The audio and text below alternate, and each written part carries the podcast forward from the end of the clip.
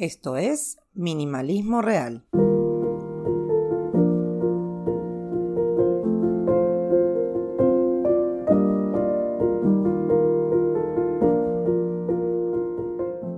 En aquel famoso discurso que nos pide usar protector solar, se nos da una advertencia sobre los consejos.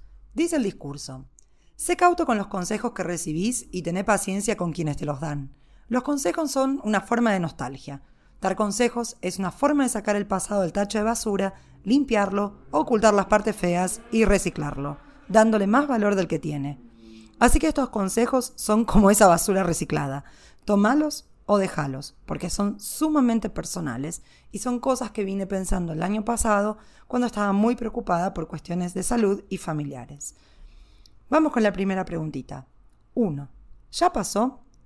Si todavía no pasó, voy a usar un parafraseo de lo que me acuerdo fue uno de los peores libros que leí en mi vida, gracias a mi papá que me lo dio, pero al menos saqué esta idea. La historia es la siguiente. Una persona le pregunta a un adivinador sobre el futuro. Y este adivinador le responde que para qué quiere saber su futuro. Porque si lo que le va a decir son cosas buenas, si lo sabe de antemano va a ser una sorpresa agradable que va a perder. Y si lo que le va a decir son cosas malas, va a sufrir de antemano. No me acuerdo cómo sigue la cosa, pero es lo que realmente me quedó. ¿Para qué anticiparse al sufrimiento o para qué arruinarse una buena sorpresa? Yo soy una persona con dos pies en el futuro todo el tiempo y tengo que trabajar mucho contra eso. Porque si no pasó, tenemos que recordar que no hay control en lo que va a pasar. Da lo mismo entonces preocuparse o no. Porque lo que pasó, pasó y es pasado, y lo que va a pasar es futuro. Y no vivimos ni en el pasado ni en el futuro, tenemos que vivir en el presente. Segunda preguntita. ¿Es realmente algo que esté en mi control? Creo que el mejor ejemplo acá es un examen de salud. Cuando uno no sabe qué va a venir y las opciones pueden ser buenas o malas sin término medio, sabemos que no controlamos nada. O el examen es positivo o negativo, o mejoró o empeoró, o estás enfermo o estás saludable. La verdad es que no podemos dejar de preocuparnos porque somos seres humanos. Pero en cuestiones de salud generalmente es algo que realmente no tenemos ningún control. Ahora, en la vida normal, fuera de estas cuestiones, pensemos, ¿vamos a preocuparnos por lo que pueda o no pensar Pepito, Montoto o María?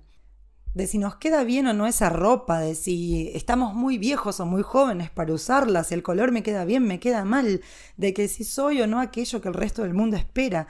¿Qué te importa? Lo que piensen o digan los demás no es de tu incumbencia. Seguí tu rumbo y sé feliz. ¿Significa que hay que ignorar a las personas? No. Pero también es bueno aprender a filtrar para no preocuparse de más por cosas que otros pueden decir o pensar. 3. Relativiza.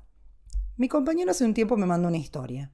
Una mujer necesitaba un vestido para una fiesta y le pide a una amiga que la acompañe. La persona después de ponerse un vestido pregunta, ¿este vestido me hace gorda?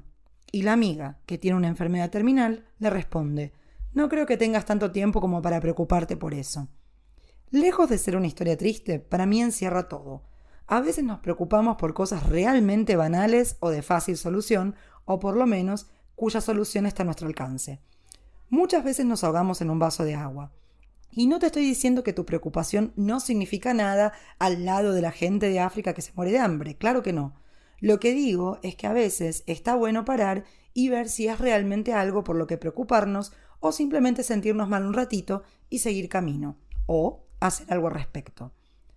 Todos nos preocupamos y la mayoría de las veces no podemos evitarlo independientemente si es una cosa grave o una cosa banal.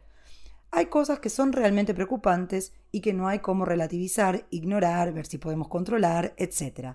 En esos casos, sí, preocúpate. Realmente no hay mucho que decir. Pero hay otros muchos momentos en los que podemos minimalizar esas preocupaciones simplemente preguntándonos si lo que nos preocupa ya pasó, si tengo control sobre eso que me preocupa y si es tan preocupante como me parece. A veces eso nos ayuda a disminuir la ansiedad de lo que vendrá, quieras o no. Nos vemos la semana que viene con más minimalismo real.